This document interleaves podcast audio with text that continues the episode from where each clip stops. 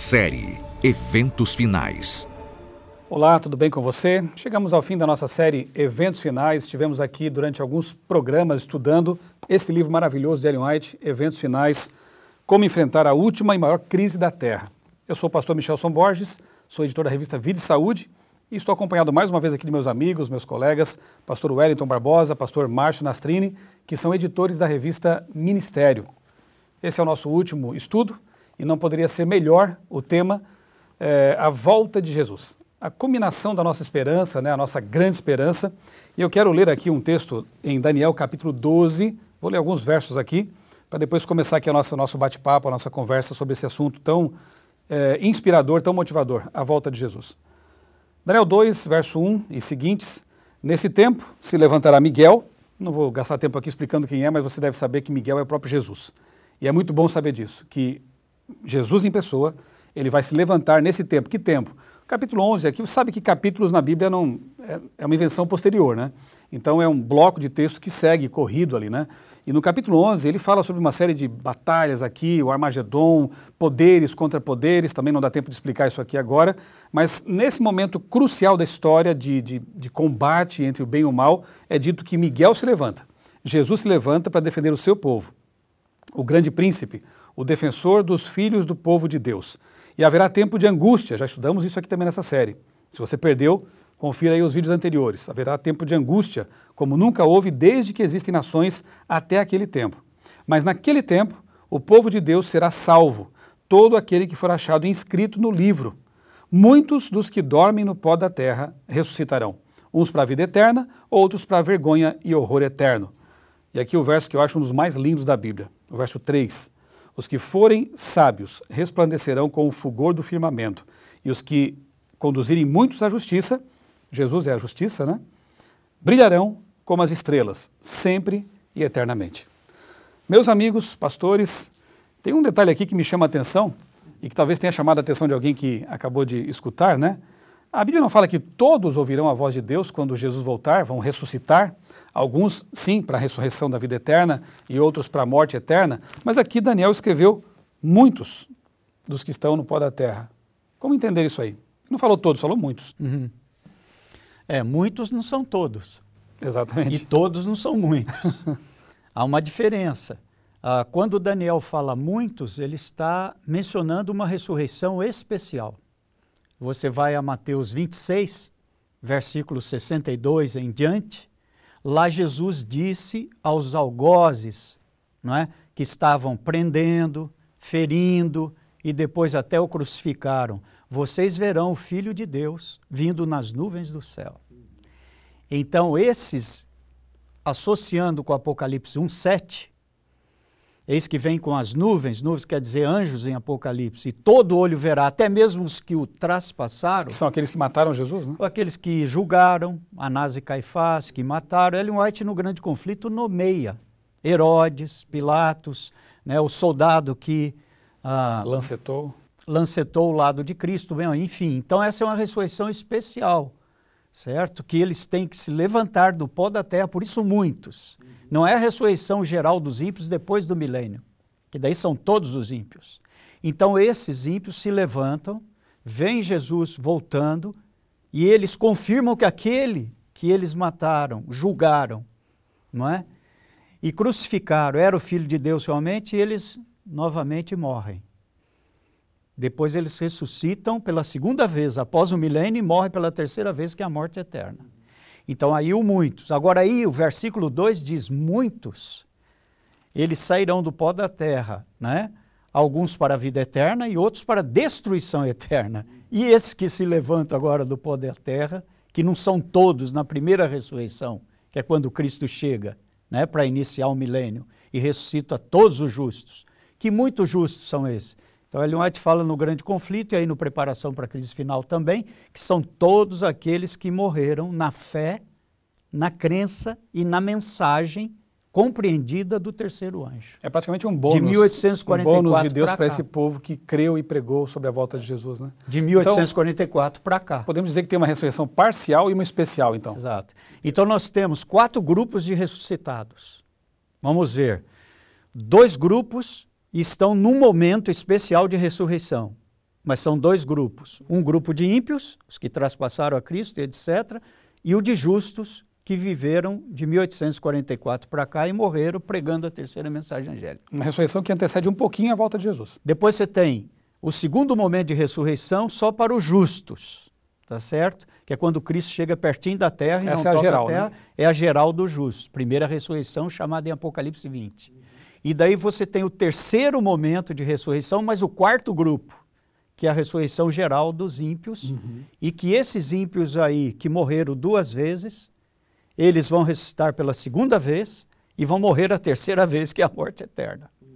Uma paga bem pagada, como diz aí. Bom, uma coisa que fica muito clara na paga. Bíblia, né? Você deve saber disso, é que não acontece ida para o céu, né? Ou para qualquer outro lugar antes da volta de Jesus. Então, todos aqueles que morreram em Cristo, até Paulo diz isso muito claramente em Tessalonicenses, né?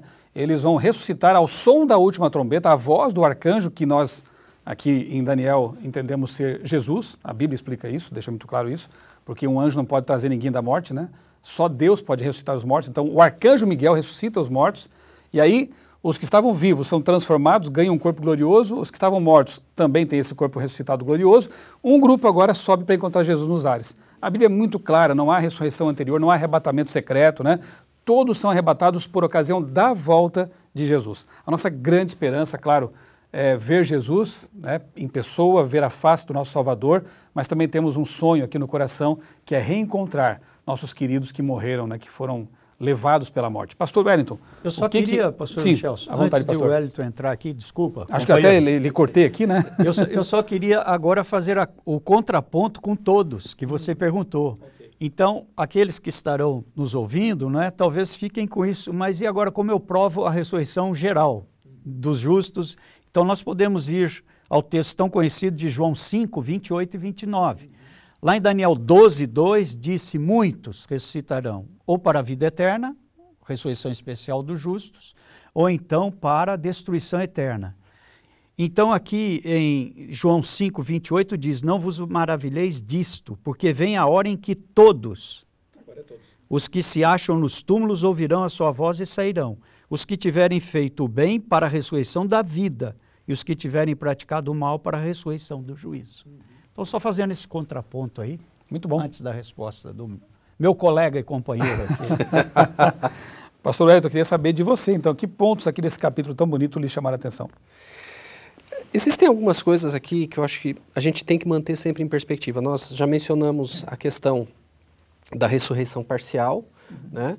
Então, dois grupos. Nós temos o grupo dos que traspassaram a Cristo e do grupo daqueles que morreram na mensagem No mesmo momento. no mesmo inclusive. momento, né? Para ver, para contemplar a descendo. promessa. Né? Nós temos a reação dos ímpios, que é muito interessante nós olharmos dentro da perspectiva é, desse- dessa obra estranha de Deus que, que antecede a vinda de Jesus, as pragas, né?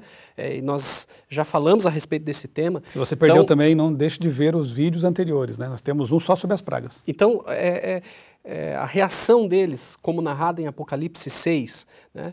cair sobre nós, escondendo-nos da face daquele que se assenta do trono e da ira do cordeiro. Vir né? aos montes e às montanhas, né? Então, olha, ó, vamos parar e pensar um pouquinho. Por que, que eles pedem para que esses montes né, caiam sobre eles, os rochedos?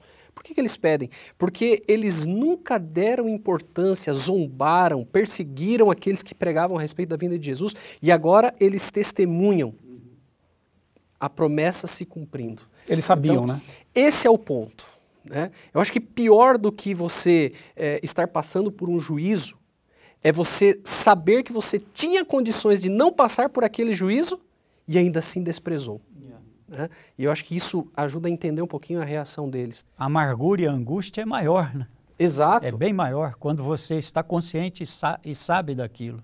E não é à toa que a Bíblia diz que todo joelho se dobrará, né? Ou seja, esses ímpios que serão condenados porque quiseram ser, vão no fim do milênio se prostrar reconhecendo, não em arrependimento porque passou o tempo, né? Mas reconhecendo que Deus foi justo. A oportunidade passou. Exatamente, foi a escolha deles, né? Exato. Um outro, um outro ponto que me chama bastante atenção é essa questão do reencontro. né? É, vamos parar e pensar um pouquinho naqueles que perderam algum ente querido no período é, que antecede a, a vinda de Jesus ali pouco antes, né? É, Ellen White fala, por exemplo, que as criancinhas poderão ser recolhidas. Né? Eu fico pensando, eu sou pai de uma criança? E eu fico pensando se eu perdesse a minha filha. A expectativa do reencontro, como seria isso? Né? Como será isso? O anjo trará de volta aos braços isso da é, mãe. né? Esse tipo de imagem é, é algo que impressiona, toca o nosso coração. Né? Pessoas que se dispuseram a viver a vida toda pregando a mensagem, né? E agora você tem a oportunidade, elas falecem, depois elas ressuscitam de maneira especial e agora você tem a oportunidade de encontrar com essa pessoa. Então, é, de fato, quando a gente para para pensar nas implicações da vinda de Jesus para os salvos especialmente, né, e nós esperamos estar nesse grupo, né, pelo sangue de Cristo nós estaremos lá. Quando você para para pensar nisso, não tem como não se emocionar. E não alimentar no coração a expectativa e o desejo de estar preparado para esse momento. Posso partilhar com vocês aqui um texto que me emociona de verdade? Pastor até citou aqui, pastor Márcio, né? É, na verdade, foi um texto que mais tocou o coração da minha mãe quando eu dei estudo bíblico para ela. Porque eu fui o primeiro a ser alcançado pela mensagem do Evangelho e depois tive o privilégio de estudar a Bíblia com a minha mãe, com as minhas irmãs, que hoje estão na igreja, graças a Deus. E a minha mãe, a minha mãe teve um, um, filho antes de eu nascer. Nós somos três. Eu sou o mais velho e tenho duas irmãs. Só que antes de eu nascer, ela teve o Marcelo. A gente chama de Marcelinho, carinhosamente, né? Só que, eh, lamentavelmente, com quatro meses de idade, ele faleceu, ainda no hospital. Ele teve problemas, eh, complicações no parto ali, adoeceu e nunca voltou para casa, nunca foi para casa, né? Bem, a gente sabia que esse assunto eh, era muito delicado, nunca falávamos muito sobre isso em casa, porque machucava minha mãe, ela ficou naturalmente muito abalada. Eu também sou pai de três filhos e só quando eu tive a minha primeira filha eu pude avaliar bem o que, que significa, eh, avaliar não, mas tentar entender o que deve ter sido a perda, perda um... para minha mãe do primeiro filho, né? Deve ter sido realmente algo terrível. Mas quando nós estudamos a Bíblia e entendemos pela Bíblia que Deus usou Ellen White como sua profetisa para os últimos dias e lemos esse texto aqui, que eu vou ler para vocês agora, isso foi muito especial. Diz assim aqui, extraído do Grande Conflito, página 645. Crianças serão levadas pelos santos anjos aos braços de suas mães. Amigos separados pela morte por longo tempo se encontrarão para nunca mais se separar, e com cânticos de alegria subiremos juntos para a cidade de Deus. Isso foi muito pre precioso para nós, né? saber que o meu irmão Marcelo, ele está ali guardado na sepultura, né? pelo seu anjo da guarda, e quando Cristo voltar, esse mesmo anjo vai pegá-lo no colo e entregar para minha mãe. Então, se você me perguntasse qual é a cena que você espera contemplar quando Jesus voltar, é essa e, claro, ver o rosto de Cristo e depois conhecer o meu irmão, que eu nunca conheci, e ver minha mãe recebê-lo de volta. Eu sei que você também deve ter sonhos que vão ser realizados por ocasião da volta de Jesus. Essa é a promessa de Deus e isso te pertence pela fé. Se prepare para esse grande evento. Vamos lá, o que mais temos aí sobre esse capítulo tão maravilhoso? Um outro ponto que eu gostaria de destacar, é, Ellen White fala a respeito das coroas que os santos receberão. E ela menciona, no finalzinho do capítulo, três linhas. Ela diz assim: Não haverá ninguém salvo no céu com uma coroa sem estrelas. Se entrarmos lá, haverá alguém nas cortes da glória que encontrou entrada ali por nosso intermédio. Então, é, é importante nós nos lembrarmos disso. Né? Nós não estamos indo para os céus sozinhos. Né? Então, essa expectativa escatológica, né, a brevidade da vinda de Jesus, a vontade que nós temos de ver Jesus eh, em nossos dias, deve transcender a nossa experiência e alcançar outras pessoas. É, e aí a representação, cada estrela na coroa, é uma pessoa alcançada para Cristo por intermédio dos dons e talentos que Ele concedeu a cada um de nós. Então, é, é, mais do que nós conhecermos essas mensagens, eu acho que é importante nós nos engajarmos no processo de compartilhá-las. A missão da igreja. A missão, a missão. E, e, eu acho muito interessante que ela destaque isso e que isso esteja é, numa sessão especial nesse capítulo sobre a Sim. volta de Jesus. Cada nós precisamos estrela... manter em perspectiva Sim. que precisamos salvar pessoas. Cada estrela é um abraço e cada estrela é uma gratidão eterna ali, né? Exato. Então, vale a pena realmente nos engajarmos nessa missão e ajudar pessoas a conhecer essa verdade maravilhosa, essa esperança maravilhosa, né? E teremos estrelas surpresas lá, né? Também, né? Porque às vezes pelo seu testemunho, pelo meu testemunho, testemunho do Hélio, de todos nós, você passou para as pessoas o evangelho sem palavras, sem pregar a elas. E elas vão vir, dizer, estou aqui por sua causa. Amém. Você não sabia, mas quando você saía sábado com a sua família, entrava no carro com a Bíblia para ir para a igreja, quando eu via você aqui cantando no pôr do sol e etc., com a sua família, aquilo me tocou e eu hoje estou aqui porque eu aceitei a verdade, lá na terra, não é? Você já pensaram Pelo seu testemunho. daqui a algum tempo, quando Cristo voltar, alguém chegar para nós e dizer assim, eu assisti aquele programa da CPB, eu li aquele livro que vocês indicaram e hoje eu estou aqui por causa disso. Que alegria, né? Então nós não não, não podemos dimensionar essas estrelas, nós sabemos daquelas que ganhamos para Cristo pelo poder do Espírito Santo, mas e outras que são estrelas que ganhamos com o nosso testemunho mudo, né? sem palavras. Por isso é muito importante estar em consonância com o céu diariamente, para que o testemunho fale alto. Amigos, dá vontade de ficar falando sobre esse assunto sem parar, né? Muito. Mas nosso tempo está se esgotando. Antes de eu ler um texto aqui para a gente encerrar, vocês querem dizer mais alguma coisa sobre a volta de Jesus? Uma promessa que acontece, que está escrita ali na Bíblia mais de duas mil vezes, né? Deus deixou bem claro que isso vai acontecer, ele nunca mentiu. Todas as suas promessas e profecias já se cumpriram praticamente todas, né? Então o pouco que falta realmente é certo, né? Alguém, algum de vocês quer dizer mais alguma coisa sobre esse tema? Eu só gostaria de destacar que algumas pessoas elas pensam assim: olha, é, Jesus, eu, eu, espero que Jesus volte, mas antes eu queria conquistar tal é, objetivo na Terra.